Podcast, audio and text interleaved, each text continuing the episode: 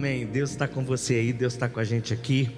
A gente vai ler Evangelho de Marcos, capítulo 4, para dar sequência ao que a gente vem falando. Você podia ficar em pé no seu lugar, por favor? Evangelho de Marcos, capítulo 4.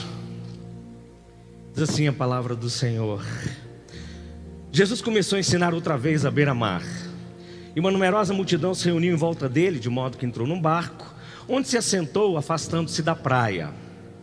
Todo o povo estava à beira-mar na praia. Assim, ensinava-lhes muitas coisas por parábolas, e durante o seu ensino dizia: Escutem, eis que o semeador saiu a semear. E ao semear, uma parte caiu à beira do caminho, e vieram as aves e a comeram. Outra parte caiu em solo rochoso, onde a terra era pouco e logo nasceu, visto não ser profunda a terra. Saindo, porém, o sol a queimou, e porque não tinha raiz, secou-se. Outra parte caiu entre os espinhos, e os espinhos cresceram e a sufocaram, e não deu fruto. Outra, enfim, caiu em boa terra e deu fruto. A semente brotou, cresceu e produziu a 30, 60 e a 100 por um. Jesus acrescentou: Quem tem ouvidos para ouvir, ouça. Quando Jesus ficou só, os que estavam junto dele, com os onze, começaram a lhe fazer perguntas a respeito das parábolas, perdão, com os doze. Eu tirei um já, tá vendo? Antes da hora já assassinei um deles aqui, com os doze. Começou a lhes, fazer, a lhes fazer perguntas a respeito das parábolas. E Jesus disse a eles: A vocês é dado conhecer o mistério do reino de Deus, mas aos de fora, tudo se ensina por meio de parábolas, para que vendo vejam e não percebam, e ouvindo ouçam e não entendam, para que não venham converter-se e sejam perdoados. Então Jesus lhes perguntou: se vocês não entendem essa parábola, como compreenderão todas as outras? O semeador semeia a palavra. Estes são os da beira do caminho, onde a palavra é semeada. Quando a ouvem, logo Satanás vem e tira a palavra semeada neles. E estes são os semeados em solo rochoso, os quais, ouvindo a palavra, logo a recebem com alegria. Mas eles não têm raiz em si mesmos, sendo de pouca duração. Quando chega angústia ou perseguição por causa da palavra, logo se escandalizam, ou se desviam, ou desistem. Os outros, os semeados entre os espinhos, são os que ouvem a palavra, mas as preocupações deste mundo, a fascinação da riqueza e outras ambições aparecem e sufocam a palavra e ela fica infrutífera. Os que foram semeados em boa terra são, aquelas, são aqueles que ouvem a palavra e a recebem, frutificando a 30, a 60 e a 100 por um. Vamos orar mais uma vez.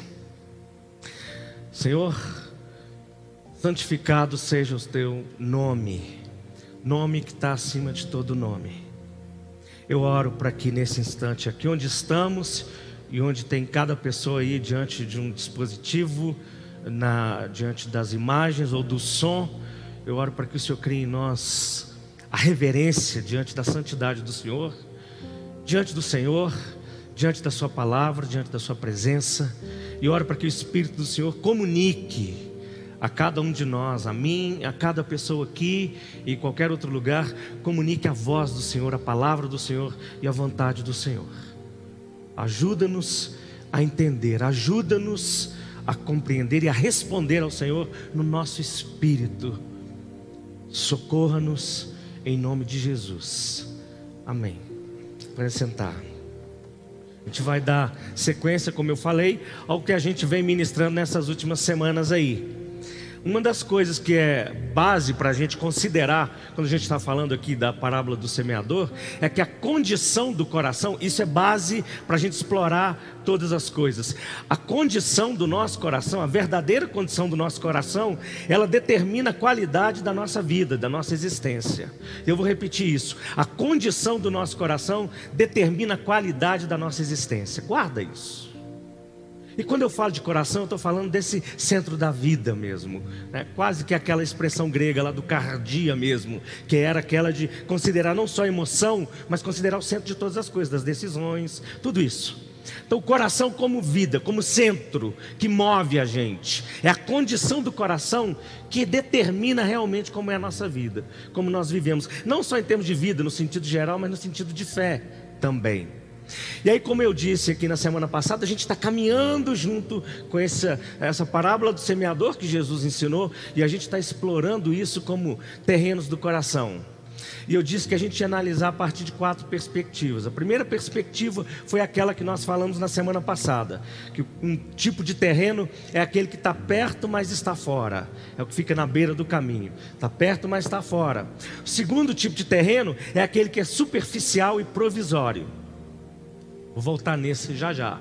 O terceiro tipo de terreno é aquele que está sufocado pelos espinhos da vida.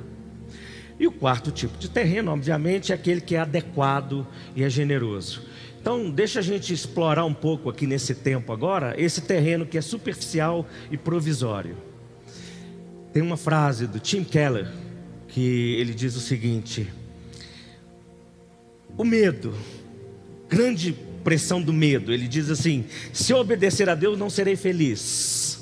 Esse é o medo. Se eu obedecer a Deus, não serei feliz. Ele diz: a mesma mentira, essa é a mesma mentira que Satanás falou lá no jardim do Éden. A mesma mentira. Se eu obedecer a Deus, eu serei feliz. Eu serei infeliz, eu não serei feliz.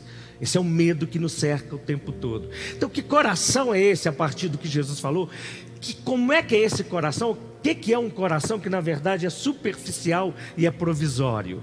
né? à luz do que Jesus ensinou. Em primeiro lugar, é o coração que recebe a palavra com alegria imediata, mas é provisória. Coração que recebe a palavra com alegria imediata, mas é provisória.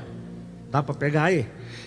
Então, um coração superficial, um coração provisório, um terreno superficial e provisório é o coração que recebe a palavra com alegria imediata, mas é provisória. Quando a gente fala alegria imediata, eu sempre, quando que ouço algo assim, alegria imediata, alegria para agora, eu lembro do lema que da Sears. Você lembra da Sears? Quem chegou aí na Sears aqui? Deixa eu ver. Quem não sabe o que é Sears? então, para essa multidão que está aqui, eu contei mais ou menos 1.408 pessoas que não sabem o que é Sears. Deixa eu falar para você também que está em casa. Sears era, foi uma das primeiras lojas de departamento que tinha. Tinha Sears, tinha Mesbla, coisas assim, né? Eu já ouvi falar. Mas a Sears era uma das principais que tinha em Belo Horizonte. Na verdade, tinha no Brasil, e ela ainda existe fora. Ela tendo um probleminha lá fora do Brasil, mas ela ficou aqui até 1983. E o lema deles, na verdade, eles chamavam de gatilhos para trazer os clientes, era satisfação garantida ou seu dinheiro de volta. Toda vez que fala em alegria imediata, eu penso nisso. Satisfação garantida ou seu dinheiro de volta. Isso dá uma coisa assim, dá uma sensação de domínio, não é? Se eu não tiver minha alegria agora, se eu não tiver satisfação imediata, me dá meu dinheiro, né? Depois a gente aprendeu a usar outras expressões, custo-benefícios, coisas assim que vieram para a vida, para a cultura, para o comércio, para tudo isso.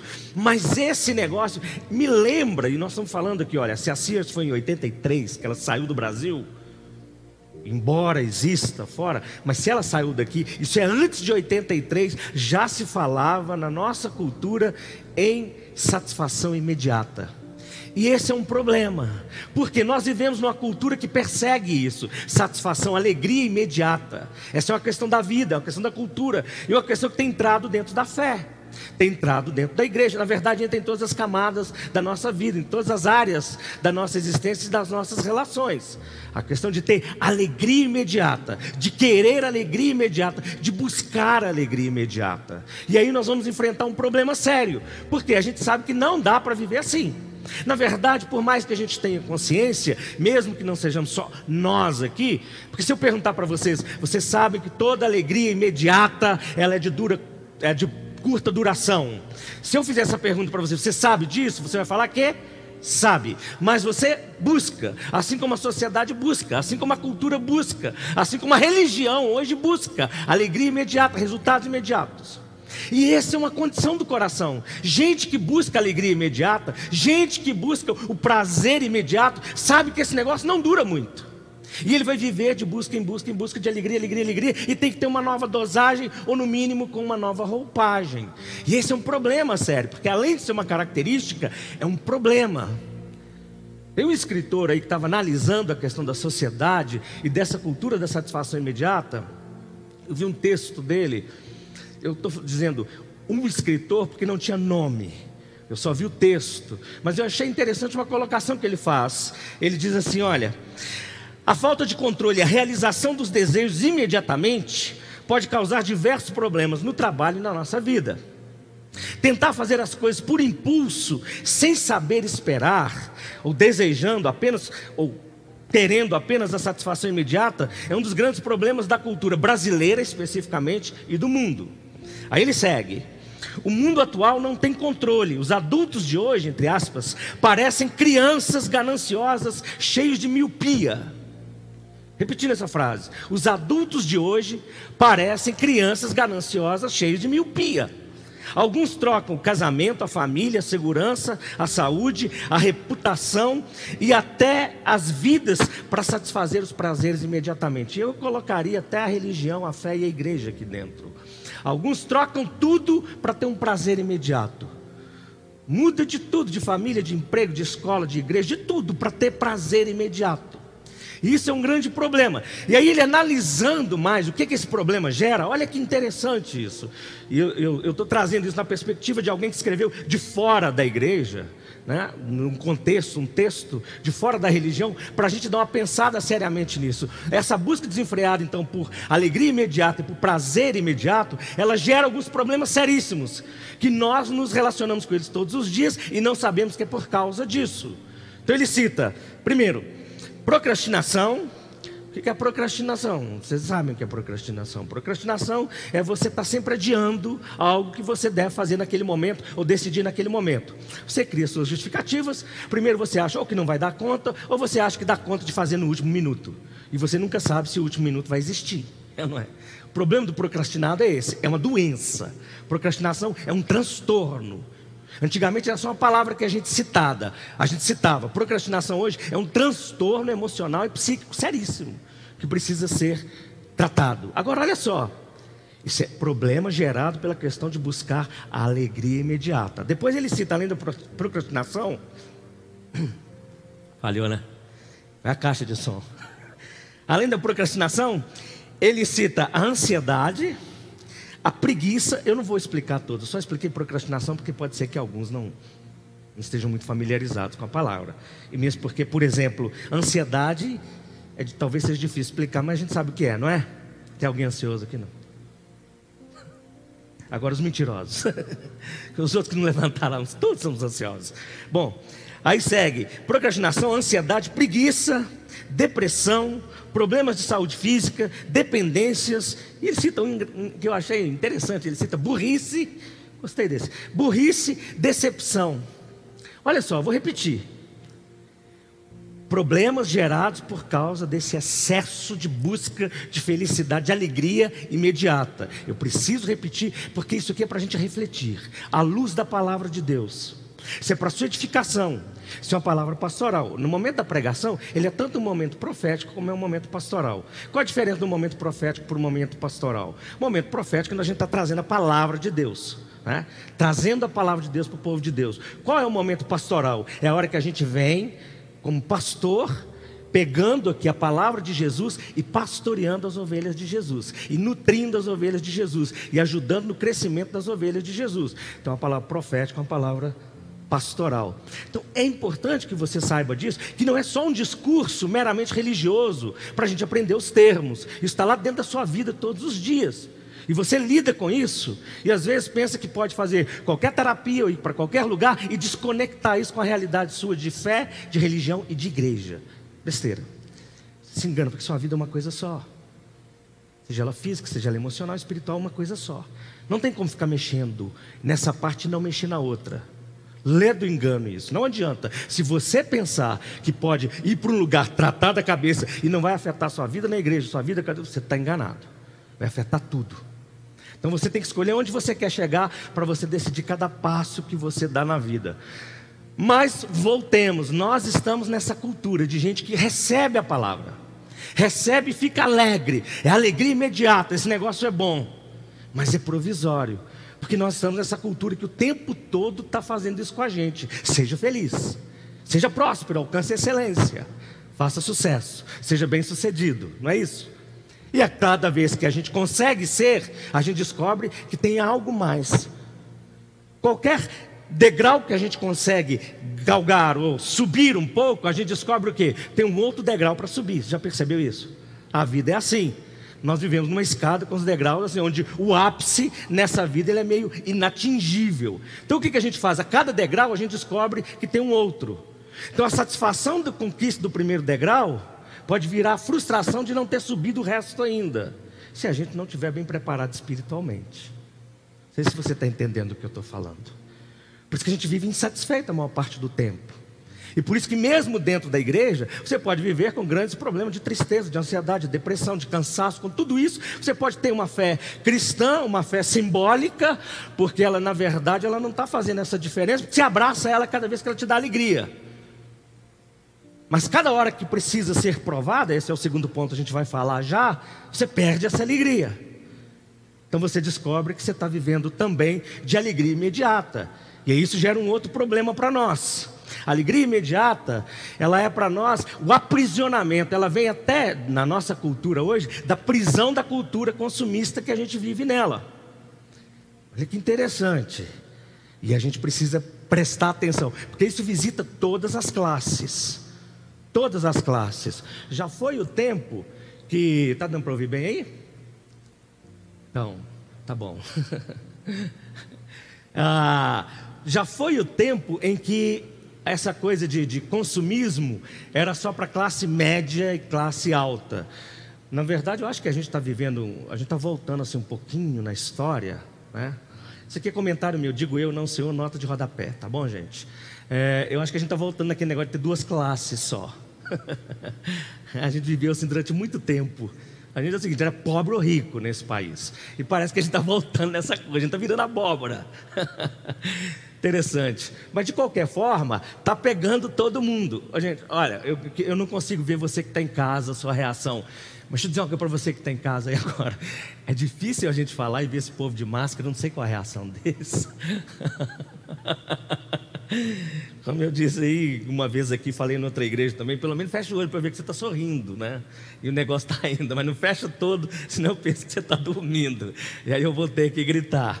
Mas olha que interessante, tem uma terapeuta que chama Viviane Tupi, que ela disse o seguinte: a satisfação imediata, advinda do prazer imediato, despotencializa e adoece é uma felicidade sem sustentação, não tem raiz, não tem sustento. E ela diz o seguinte: exatamente porque ela é imediatista. O fator patológico que gera doença nesse negócio se insere na vontade de continuar consumindo mais para obter mais prazer, gerando transtorno de conduta, muito evidentes em nossos ambientes relacionais, em todas as idades e camadas sociais. Aí ela diz assim: a verdadeira felicidade é aquela que nos liberta e não nos aprisiona. Fato é, nós vivemos, e aí, se você olhar para a palavra de Deus, se você ler a Bíblia, se você não, não, tiver conseguido ler a Bíblia ainda, nesses seus 10, 20, 30 anos de igreja, não deve ter dado tempo ainda de você ter lido a Bíblia toda. Se você não tiver conseguido, tente ler o Novo Testamento, por exemplo. E você vai ver que o tempo todo a gente é prevenido, inclusive sobre questões como o consumismo, sobre todas as coisas desse sistema que nos dominam. Esse sistema que cria em nós uma sensação de que nós estamos sendo satisfeitos, por quê? Porque nós estamos sentindo prazer. Se nós estamos sentindo prazer na nossa concepção humana e espiritual, é porque nós estamos adorando o ídolo certo, o Deus, entre aspas, certo. Ou seja, nós adoramos algum ser, alguma entidade, e essa entidade nos faz feliz por um momento. Então, no caso do consumismo, é uma das divindades dessa cultura. Aí o que a gente faz? A gente vai lá e dá uma oferenda para essa divindade. Só que a oferenda custa. Ela custa o consumo. Ela custa o que a gente compra o tempo todo e que nos faz alegrinhos. Então custa às vezes, é, é, mais ou menos o seguinte: você pode estar numa igreja, você frequentar uma igreja, deixa eu trazer para o lado religioso. Você está dentro de uma igreja, às vezes a igreja não é tão grande, não é tão luxuosa, ela é pequena. Via de regra, você tem menos ânimo para dar uma contribuição financeira, sabia? Porque quando você chega noutro lugar e você vê uma coisa mais luxuosa, coisa para todo mundo, eventos e tal, você acha que aquele lugar precisa mais. Aí as pessoas naturalmente doam mais. Então eu estou me sacrificando, é custo-benefício. É? Se eu souber que eu estou alcançando aquilo. Eu já vi muito disso. É assim, normalmente, um preletor, por exemplo, desculpe quem estiver me assistindo que o que eu vou falar, mas um preletor, se, na medida que ele é mais famoso, ou um cantor, pode ser gospel ou não, na medida que ele é mais famoso, o cachê é maior, a oferta é maior. A gente está disposto a pagar mais, porque a gente quer mais alegria. Vocês estão entendendo o processo? Ou seja, isso é uma alegria imediata, isso é ilusório, isso tem nada a ver com Deus, porque as coisas de Deus são eternas, são permanentes. E isso vai dar mais prejuízo do que lucro. Vai causar mais malefícios do que benefícios. Por isso que não tem fruto, e por isso que vive um bando de gente. Agora sim eu uso essa expressão. Por isso que vive um bando de gente triste e derrotada. Mesmo gente que abraçou a fé. Porque na verdade não abraçou a fé. Ela abraça gotas provisórias, momentâneas da fé. Quando recebe a palavra e se sente alegre. E vai seguindo assim. Então, esse é o problema da alegria imediata. E eu acho que esse tipo aí de pessoas que ouvem a palavra de Deus com alegria imediata, mas não consegue levar para frente, eu vejo pelo menos dois tipos de pessoas assim. São os necessitados, inclusive muito pobres, e são os inteligentes, mas que também são necessitados. Olha que engraçado. São as pessoas muito carentes ou são as pessoas inteligentes? Porque só abraça a palavra de Deus quem é inteligente. Tem que ter inteligência para entender. Mas tem gente inteligente que só abraça também pela alegria imediata. E abre mão já já. Por que, que abre mão? Porque a palavra de Deus ela é semeada, mas a hora que vem as condições da vida, as circunstâncias da vida, os climas da vida, prova a semente e prova o terreno. Prova não só a palavra, mas prova o terreno. Embora a gente esteja falando de coração, vale a pena falar que quando Jesus falou do semeador, e ele fala que é a palavra de Deus, se for a palavra de Jesus. Nem toda palavra usada em nome de Jesus é palavra de Jesus. Nem todo versículo bíblico é palavra de Deus usada por aí. Deixa eu explicar, antes que me chamem de herege. Calma. Você pode pegar qualquer versículo da Bíblia e formular qualquer doutrina. É um dos livros mais manipuláveis que existe. Na verdade, não é um livro, é uma biblioteca, é a Bíblia. Manipulável. Você usa o que você quiser, você cria o que você quiser. Se você não entender o princípio, que tem um princípio de Gênesis a Apocalipse que se revela na centralidade de Jesus Cristo, do amor de Deus em Jesus. Então, por onde você for na, na Bíblia, se você não entrar pela porta que é Jesus, você vai sair no caminho errado. Você sempre vai sair no caminho errado qualquer. Não adianta nem tentar destrinchar a trindade. Porque não tem como nem ver Jesus sem entender essa realidade do Pai e da ação do Espírito. Mas não adianta ficar falando só do Espírito Santo se esse Espírito Santo não centralizar Jesus. Não adianta. Pode ter a gritaria que for, ou pode ter o silêncio que for. Pode ter o fogo que for, ou pode ter a, a, a, ortodoxia, o tradicionalismo que for. Se isso não tiver Jesus para valer, se não for o centro, não tiver coerente com o evangelho dele, isso é um texto, é um, é um pretexto para usar a palavra de Deus, que de Deus mesmo não está tendo nada. Embora gere alguma alegria. Se tiver ficado complicado, assista depois pense, vai, vai dar para entender. Eu tenho certeza que vai dar para entender. Mas essa questão, ela atinge a nossa vida, ela atinge os nossos relacionamentos, é óbvio, ela atinge a nossa fé. Essa é a palavra. Então, primeiro tipo de, de característica desse terreno que é superficial, desse terreno que é provisório, assim, do coração, é esse que recebe a palavra imediata, com alegria imediata, mas é provisória. Alegria que não dura. Eu estou dizendo isso para vocês, para mim, para você que está em casa. Nós estamos falando, Deus está trazendo a palavra dele aqui e a gente vai ouvindo e tentando diagnosticar junto com ele. Não é só uma palavra no sentido de isso é exortação, isso não é exortação. A gente traz a palavra de Deus. Isso é como ah, Deus sempre teve é, essa, mas na verdade Deus é assim, Ele é imutável, segundo a palavra dele e segundo o escritor de Hebreus. Deus fez isso com o povo no Antigo Testamento continua fazendo com a gente hoje. O que, que ele faz? Ele traz a referência de vida perfeita e manda a gente olhar para ver se é isso. Quando a gente vê que está fora do caminho da vida perfeita, a gente arrepende e ajusta no caminho dele. ele não traz isso aqui para condenar. Ele traz essa palavra para chamar a gente para o caminho, entendeu? Quando a lei foi levantada no Antigo Testamento, não era para condenar, porque ninguém consegue satisfazer a lei, ninguém nunca conseguiu satisfazer a lei. Paulo deixa isso claro em Romanos: pela lei, ninguém é salvo nem justificado. Por quê? Porque o entendimento da lei é a lei foi levantada, e assim como a lei foi levantada, Jesus veio e se cumpre, e ele se torna a referência da vida perfeita. Nós olhamos para Jesus e a gente é chamado para ajustar a nossa existência a partir dessa referência. Faz sentido? Ok, segunda característica desse coração, nesse terreno, é que é o coração que recebe a palavra, mas não tem profundidade para absorvê-la. Recebe a palavra, mas não tem profundidade para absorvê-la. Pegar de novo? Coração que recebe a palavra, mas não tem profundidade para absorvê-la. Lá no versículo 17 diz assim: Jesus explicando essa parte da parábola, ele diz: Esses são aqueles que têm poucas raízes, sendo de pouca duração. Nós estamos falando aqui de quê? Superficialidade.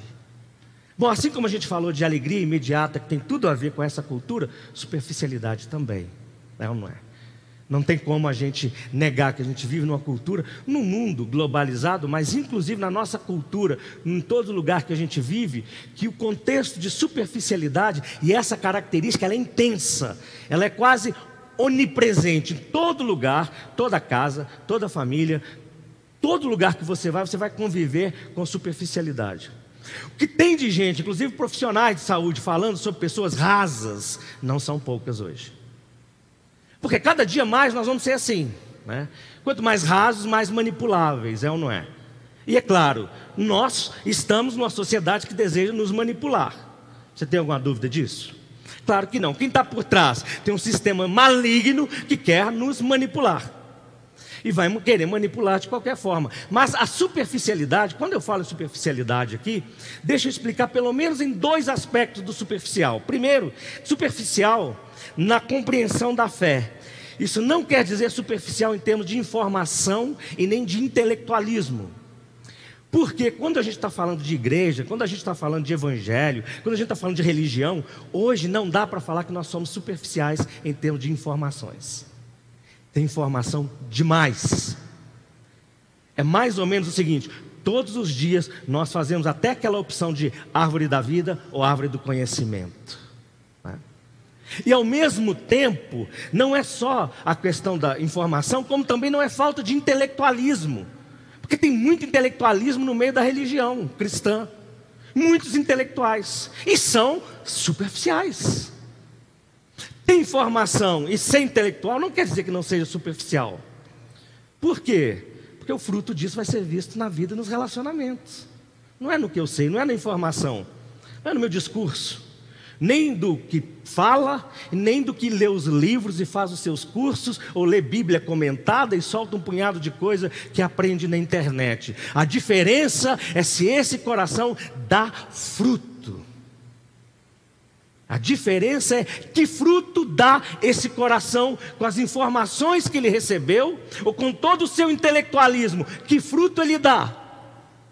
Bom, se ele não dá fruto que tem a ver com Jesus, é superficial, profundamente superficial. E aí nós entramos nessa capacidade de absor absorção, por quê? Não tem como absorver porque tem pouca terra. Né? Jesus fala disso, que é, é um, um terreno rochoso, cheio de pedras, ele é resistente.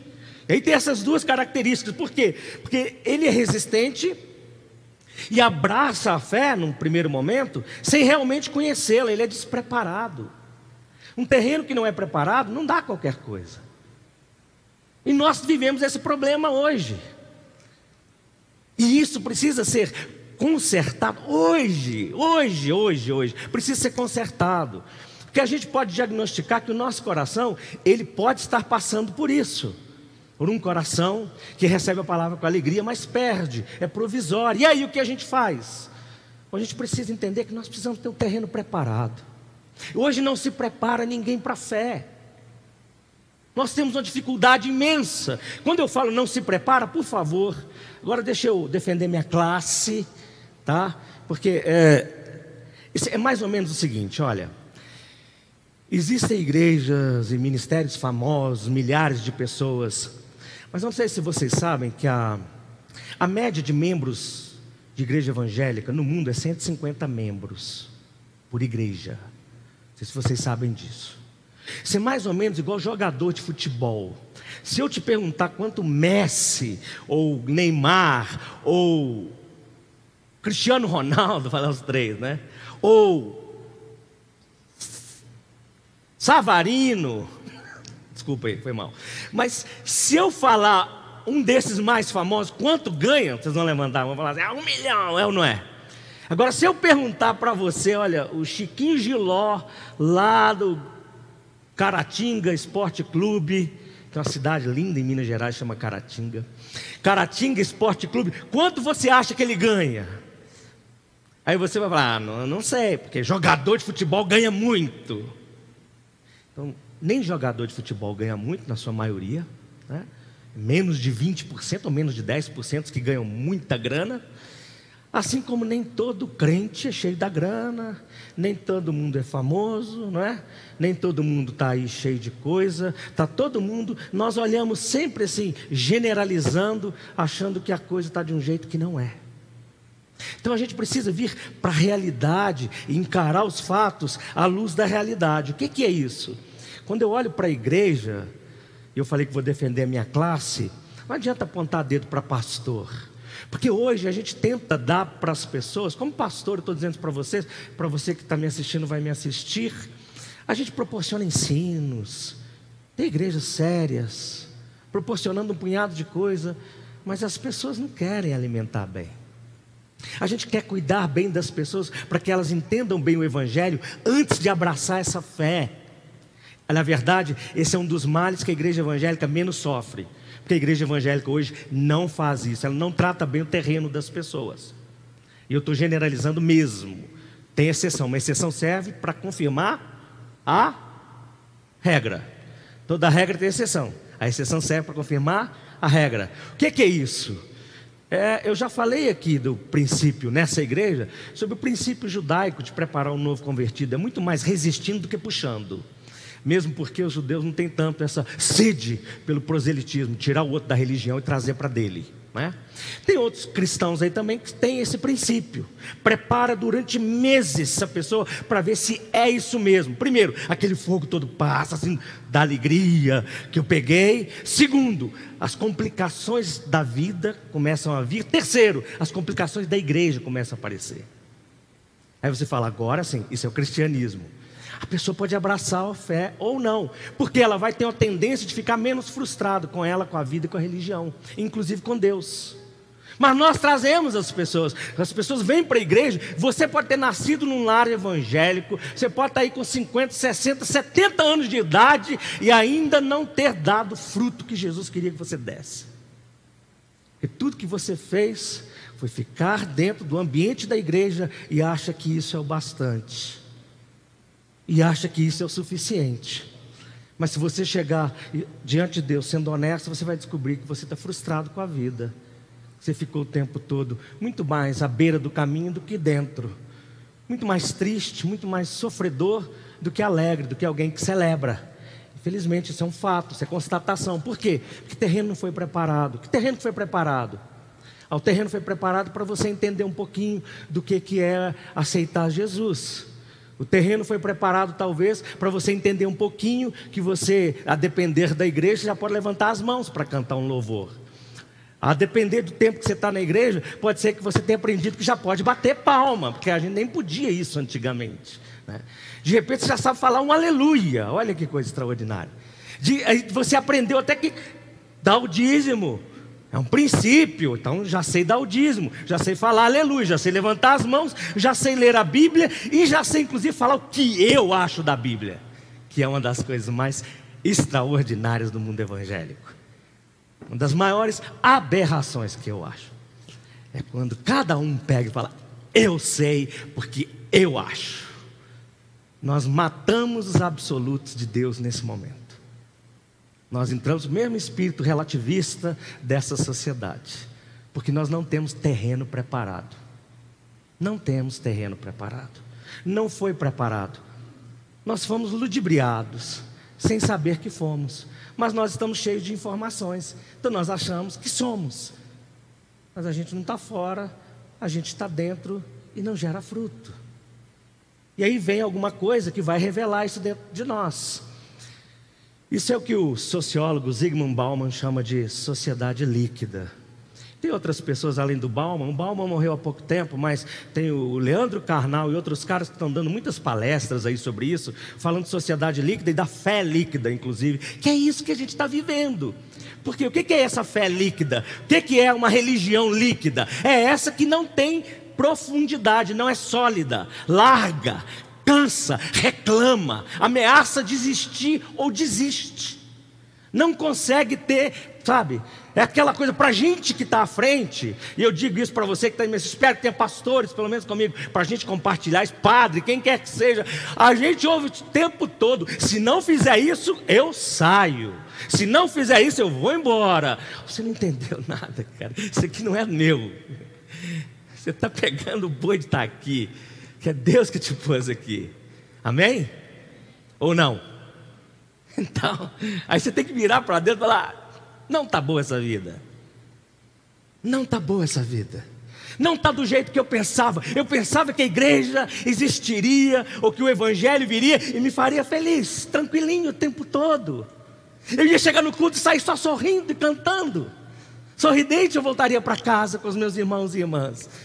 Aí de repente eu chego aqui e ouço uma palavra que me confronta com a vida. Eu não gosto disso. Ou eu descubro que o irmão e a irmã não são os santarrões que eu pensei. E aí o que eu faço? Não, eu não aguento essa vida. Ó, oh, vida cruel. É ou não é? E a gente vai falar o seguinte: deve ser a religião o problema. E o semeador continua sendo o mesmo. Quem é o semeador? Pode tirar a máscara. Quem é o semeador? Só para falar. Eu falei, pode tirar a máscara. Punhado de gente levou a mão na máscara. Só para falar, o semeador é Jesus. O que é semente? Palavra do reino, segundo ele. A culpa é dele. Está entendendo? Desse negócio não ficar e não gerar alegria que você espera o tempo todo. Isso é um fato, a gente está lidando com ele. E isso está mostrando o nosso coração. Isso tem a ver com o quê? Essa fé líquida tem a ver com os nossos relativismos diante dos absolutos de Deus. O que é relativismo diante dos absolutos de Deus? É quando a gente chega com essa mania e fala, eu acho que é assim. E a gente chega e diz o seguinte, mas Jesus falou que é assado. Jesus falou, mas isso lá para eles. Né? Para mim não é assim. Aí a gente fica assim, bom, então eu preciso mudar o que eu vou falar, porque senão as pessoas não vão ficar felizes. Mas Jesus não mudou. Hora nenhuma, Jesus não barganhou o discurso dele. A palavra de Jesus não é barganhada hora nenhuma. A palavra de Jesus continua a mesma. A palavra de Jesus, a palavra de Deus vem para te transformar e te colocar a semelhança de Jesus. Amém? Amém, gente? É... O que, que é a semelhança de Jesus? Jesus é bom?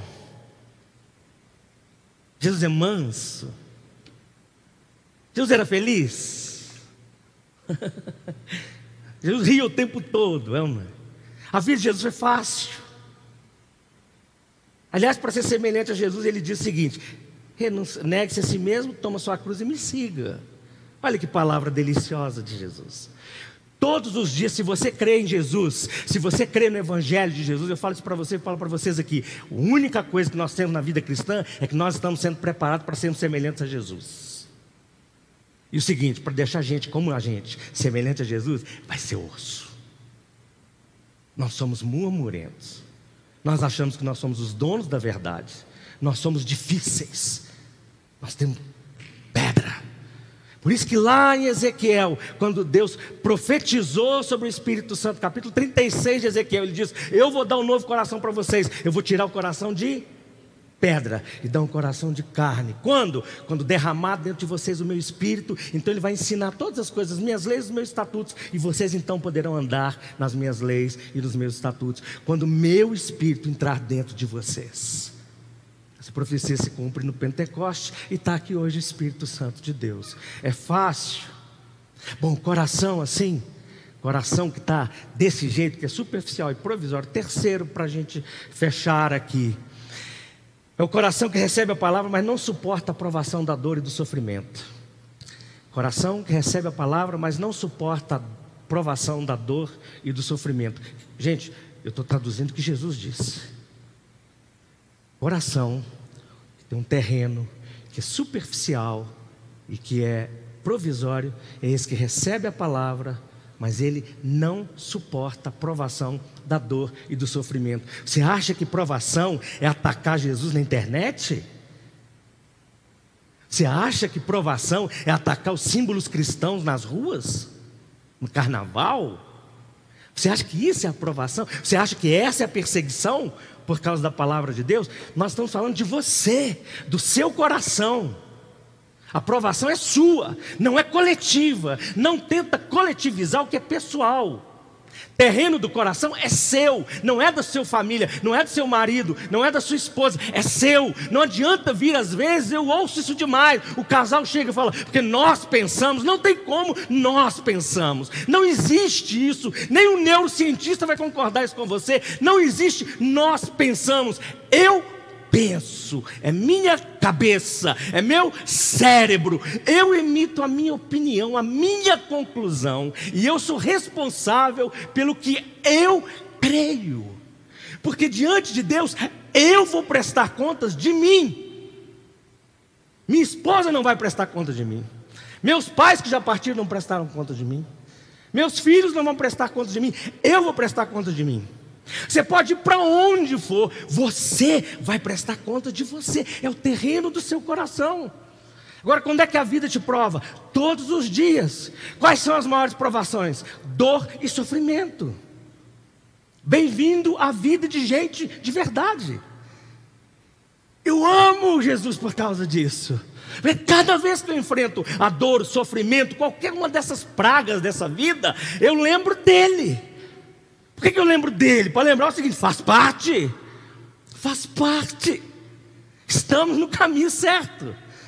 E olha que coisa interessante: Jesus ensina de um jeito no, no, no, no Sermão do Monte, Pedro confirma a coisa na carta dele, mas tem uma coisa que eu acho extraordinário: a alegoria que Jesus usa aqui é do sol. Ele fala: o sol vem e vai queimar, não é isso que ele diz? Essa que não tem profundidade, que é superficial, Agora, olha que detalhe, vocês devem saber de qual eu vou ler porque eu não sei de cor, tá? Vocês já devem saber. Mas olha que interessante, Jesus usa a alegoria do sol. A temperatura do sol, vocês devem saber disso, mas eu vou falar. A temperatura do sol é de 15 milhões de graus Celsius no seu núcleo. Vou repetir. Hoje está o quê? 20 e poucos graus? 20 e muitos, né? Está calor. Então, mas não chegou em 30 graus hoje, não. Chegou? Não, deve ter. Aqui dentro, não, com certeza. Aqui deve estar 20 graus. A temperatura do Sol no núcleo dela é 15 milhões de graus Celsius. Tá, mas Jesus não estava falando do núcleo do Sol, Jesus estava só usando uma alegoria do Sol. Então vamos pular para uma outra camada que é na fotosfera, ela chega a 5.500 graus. Bom, e aí? E aí ela chega a outras camadas aí dentro dessa fotosfera que chega a atingir 3.500 graus Celsius. Tá. E na camada externa? Ah, vai esfriar mais. Não, ela chega a 2 milhões de graus Celsius. Interessante. Eu acho isso muito interessante. Essa temperatura do Sol. 2 milhões de graus Celsius. E esse negócio vai chegar aqui. Aí Jesus diz o seguinte: o Sol vem e queima e prova. Né? Depois ele chama de angústias. Não é isso que Jesus fala? Das angústias e perseguições. Tá. Pedro não usa essa alegoria assim. Pedro é um pouco, Pedro ameniza um pouco mais quando ele fala da igreja que está espalhada por todos os lugares, na diáspora, né? A igreja que foi espalhada por todos os lugares desse mundo e que essa igreja vai ter a sua fé provada. Provada, e mesma coisa que Jesus está falando, só que Pedro agora está ensinando para a igreja. Aí Pedro fala o seguinte: nisso exultais, embora no presente, por breve tempo, no presente por breve tempo. Se necessário, sejais contristados por várias provações, para que, uma vez confirmado o valor da vossa fé, muito mais preciosa do que o ouro, presta atenção, do que o ouro, muito mais preciosa do que o ouro perecível. Aí agora ele vai usar essa outra alegoria para falar a provação da fé. Ele diz assim: muito mais preciosa do que o ouro perecível, mesmo apurado por fogo, redunde em louvor, glória e honra na revelação de Jesus Cristo. O ouro é forjado numa temperatura de aproximadamente 1064 graus Celsius. Eu não estou entendendo, pastor. Você está usando. Eu não estou usando. Jesus falou do sol, Pedro falou do fogo que forja o ouro. Vamos pegar por baixo a temperatura de 1064 graus? Sabe o que a Bíblia está falando? Nenhuma provação climática, circunstancial dessa vida vai ser gostosa. Nenhuma vai ter temperatura amena, vai ser fogo. Sabe o que, que prova a palavra que você falou que creu e que crê nela? O fogo da dor e do sofrimento, angústia. E se a gente não se prepara para isso, nós vamos nos frustrar e nós vamos, nos, nós vamos abandonar. Essa palavra de escândalo que vem no texto grego, por isso que vem aí escândalo, escandalizar, essa, é, é, na verdade é quase que literal escândalo, mas é de desistir, de abandonar. O que, é que ele está dizendo? É que esse fogo da provação virá sobre nossas vidas e vai provar a nossa palavra, a palavra que nós abraçamos, a palavra que nós falamos que cremos. Como é que vem dor? Como é que vem sofrimento nessa vida? Você vai dar a sua resposta. Você vai dar a sua resposta. Pode ser uma dor, uma unha encravada. Alguém já teve unha encravada? Sabe o que é isso? Alguém já teve? Não? Delícia, não é? Terrível. Quem inventou unha encravada? O diabo deve ter sido, não é? É igual dor de dente, né? Alguém tem dúvida que a dor de dente é um negócio do mal? Profundamente, você não consegue explicar, não é? Uma coisa assim que te tira. Você falar assim: ah, quem dera se meu sofrimento fosse dor de dente, porque a dor de dente não é sua. E o dente não é seu. Dor e sofrimento, o que, que é? Só que a dor e sofrimento está provando a sua fé, está provando o terreno do seu coração. Quem é você? Você é cristão? Você abraçou o Evangelho? Você ouviu essa palavra que foi semeada? Você acolheu no seu coração? Gostou? Ama Jesus? Louva Jesus? Louva. Agora deixa a vida vir, porque ela vem com tudo. A vida vem com tudo. E você vai olhar para ela, vai vir a onda, o que, que você vai fazer? A gente mineiro, né? Normalmente é, é, é, é difícil passar por essa vida, ir à praia e não tomar um caixote, já não é? A gente acha que já sabe né? Você vira as costas para a onda, alguém já virou as costas para a onda? Eu só lembro do barulho assim, blue, blue, e do meu calcanhar batendo na minha nuca. Próxima cena que eu lembro é eu levantando a cabeça, morrendo de vergonha, porque todo mundo estava na praia assim. Deixa a vida vir. Você que não fura essa onda para você ver. Você que não fica esperto e vigilante. Você que não leva a sério as palavras de Jesus e não prepara o terreno do seu coração. Você vai viver frustrado, porque a dor vem, o sofrimento vem. E aí o seguinte: qualquer pessoa que quando vem a dor e o sofrimento abandona a fé, abandona a igreja, deixa eu falar mais rasgado, qualquer pessoa, olha, tem gente que é o seguinte: quando vem a dor e o sofrimento na vida, abandona ou a própria vida, no geral, gente sem esperança nenhuma, ou gente que abandona a fé. Tem duas coisas, uma entre duas: é superficialidade ou imaturidade. E é terrível quando a gente chega na igreja, no ambiente da igreja, principalmente gente que recebe essa semente, gente que vê a palavra de Deus, gente que lê a Bíblia, gente que ora, sabe orar até em outras línguas, e na hora que vem uma dor, um sofrimento, uma tristeza, um conflito, eles abandonam, abandonam relacionamentos, abandonam pessoas, abandonam a fé, porque são covardes, imaturos. Imaturo. Gente matura, molequinhos da fé, de verdade, como diria um pastor aí. Molequinhos da fé. Não foi eu que inventei essa expressão, não, tá? Eu gostaria de ter. Molequinhos da fé. Que não pode ser confrontado, que não pode ter uma conversa séria, que não pode ver sofrimento, que não pode ver tristeza, que chora, chora, e busca papai e mamãe, papai e mamãe já morreram há muito tempo, eles não sabem o que fazer. Gente que era para ser maduro, não consegue ser. Por quê? Por quê? Não tem profundidade. Não tem profundidade. É gente superficial. Gente que faz biquinho e que está isso aqui para desistir de muita coisa, da vida. Não é só de igreja, não. Muitas coisas. Cuide bem, trate bem do seu coração.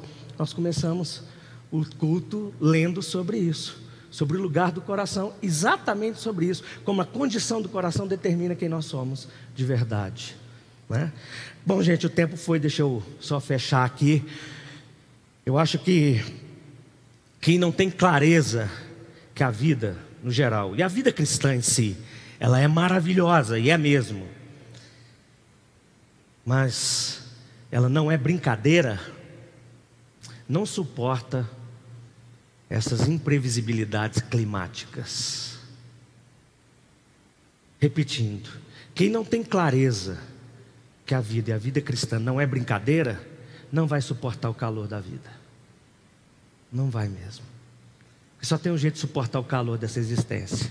Ter segurança em Deus está fundamentado nele. Fora disso, é construir a casa sobre a areia. Se a gente está construído sobre a rocha, eu dizer uma coisa para vocês, pastoralmente, em nome de Jesus. Para você que está aí, me assiste. Está difícil. Vou usar a expressão, muita gente usa, bem mineira, garra com Deus. Isso. Só isso.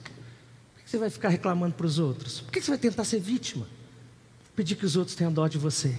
Por que você vai ficar falando que você não gosta disso, por isso você vai fazer aquilo? Por que você vai ficar justificando as suas desistências, os seus abandonos para outras pessoas que não precisam saber de nada disso? Garra com Deus, fala com Deus. Se você não for, não souber o que é garrar com Deus, você não sabe o que é ser crente. E a gente tem que aprender muito com os antigos aí, que viviam garrando com Deus dentro da revelação religiosa que eles tinham. Que nós temos, sabemos demais e não garramos mais em Deus. É ou não é? Garra com Deus. Amém? Para fechar e concluir aqui, gente, eu vou falar de uma lição que eu aprendi com meu pai. Meu pai é o seguinte, é, deixa eu só falar uma coisa de imediato. Nós chegamos a ter um pé de couve na minha casa de 4 metros e meio. E antes que você fale mentira, pregador, tem foto da gente na escada da casa e tinha assim um bambu com a faca na ponta para tirar a couve, quatro metros e meio, tá? Agora, olha o tamanho do pé de couve. Então, sempre que meu pai fazia a horta, a gente já esperava assim. Não é possível, né? A gente quer ver uma, uma cebolinha grande. Esses dias nós vimos cebolinha na casa de alguém desse tamanho, né? Então, Todos os lugares que nós moramos tinha que ter horta. Todos os lugares. Meu pai deixou de vender um lote ao lado de onde a gente morava. As pessoas queriam comprar um lote para ele ter a horta. E ele plantava muitas coisas, aí a couve, essas coisas todas aí, a cebolinha, a taioba, aí a época de milho é milho, isso tudo aqui em Belo Horizonte é belezinha. Mas a vida inteira eu vi meu pai fazendo o que para aquele negócio dar fruto e dar aquelas couves que a gente até vendia. É? A vida inteira foi cuidar bem da terra. A vida inteira foi cultivar bem aquela terra. A vida inteira era a gente ajudar ele a colocar os, os negocinhos, os produtos na terra, o adubo e outras coisas mais. Era a vida inteira aguando. Pior coisa que tinha. Final da tarde, a gente queria sair para jogar bola e meu pai falava assim: aguar a horta. Isso era castigo para menino, jogar água, brincando, para fazer aquelas cobrinhas de água assim. Mas para a gente, na hora de jogar bola, isso vira castigo, é ou não é? Mas a vida inteira gastando muita água. Quem tem ouvidos, ouça o que eu estou dizendo. Tratando a terra, cultivando bem a terra, molhando a terra com a água, dando todo dia atenção para aquela horta e ele sabia quando colocar o remédio, quando não colocar remédio, quando tampar, porque o sol ia ser forte, quando estão as mudinhas ainda, como tampar, porque o sol e a chuva forte vai castigar essa horta. Eu aprendi exatamente isso e estou refletindo nisso na experiência do meu pai. Se eu quiser crescer, enfrentar as dificuldades da vida, eu preciso fazer isso no meu coração e você também. Cuidar desse terreno todos os dias. Cuidar dessa terra. Dar uma fofada com a água do Espírito, da palavra de Deus. Trazer isso para dentro de você. Ter prevenção. Saber que o sol vai chegar e vai arrebentar. O sol não vem como chuva e a chuva não vem como sol. Tá? O sol vem para arrebentar mesmo. A chuva forte vem com os granizos violentos. Você tem que cuidar bem do seu coração. Porque você vai levar pedrada na vida, a vida inteira. Ensina seu filho isso. Se você não ensinar seu filho isso, se você continuar a criar filhos da alegria imediata, você está fazendo um, um desserviço para a vida dele. Se você dá para o seu filho tudo que ele quer, e se ele fizer birrinha, você não consertar, não corrigir, nada disso, está criando esse punhado de menino chato que a gente está vendo. Na verdade, essa geração de pseudos adultos foram criados assim já.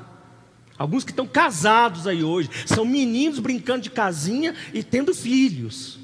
Não sei se eu tenho mais medo do casamento deles acabar, explodir, ou dos filhos doentes que vão crescer. Então presta atenção, cuida do seu coração. Como diz o sábio lá em Provérbios. Se tiver guardar, guarda bem o seu coração. Cuida do seu coração, cuida do terreno. Cuida daquilo que vai trazer a paz, a alegria do espírito, que vem de Deus. Joga para dentro. Aquilo que vai te dar sabedoria, vai te fazer alguém maduro, forte na vida. Desculpa a expressão que eu vou usar, me perdoe em qualquer lugar. Para você não ser alguém frouxo, como homem ou mulher. Principalmente os religiosos dodói da geração atual. Pelo amor de Deus, cuida se você não cuidar, essa semente não vai frutificar na sua vida. Como é que a gente reage então se a gente diagnosticar que o nosso coração está sendo assim? Exatamente superficial e provisório. Fecho falando isso para você.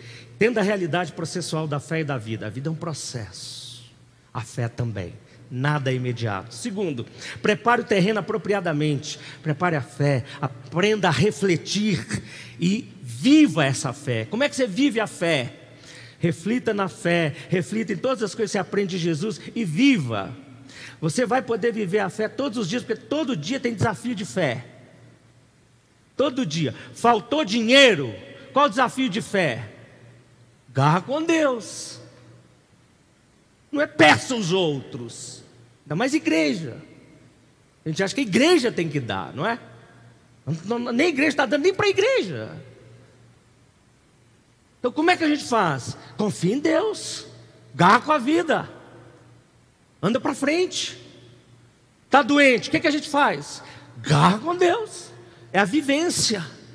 Isso que é a vivência da fé. Eu vou morrer, eu vou morrer. Ué, que benção que você vai morrer, ué. Não, mas eu estou com medo de morrer. Por quê? Você não creu? Você está com medo de morrer? É por isso que a gente fica desesperado, né? porque o espírito da morte tem que ir embora. Você tá, tá, não quer Jesus, não, bem? Que isso? Madureça, cresça. Sério, cresça, madureça. Seja gente madura, gente de caráter. Gente sem ser moleque, gente.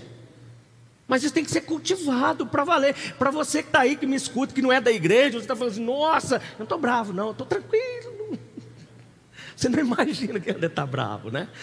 Tranquilo, só que chega de meninice, eu não é? Por quê?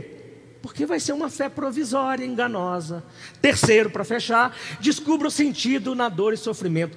Toda dor que você enfrentar e todo sofrimento tem um sentido na sua existência. Todo. Todo. A dor e o sofrimento podem ser agentes transformadores da nossa vida. Pode mesmo, eu não sei você, eu passei por muitos continuo passando, eu sei que vou passar por outros. Sempre a gente aprende. A dor e o sofrimento podem ser agentes transformadores de Deus na nossa vida, ou podem ser agentes reveladores de que nós não temos a fé que a gente pensou que tinha. Vamos orar?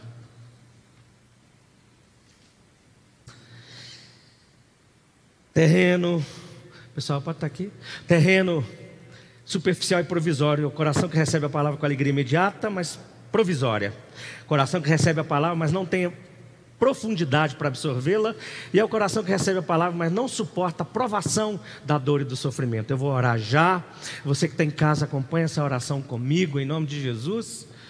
E se o Espírito de Deus tiver te ajudado, você, você que está aqui, a diagnosticar um coração assim, que alegria passa rápido, reaja em nome de Jesus.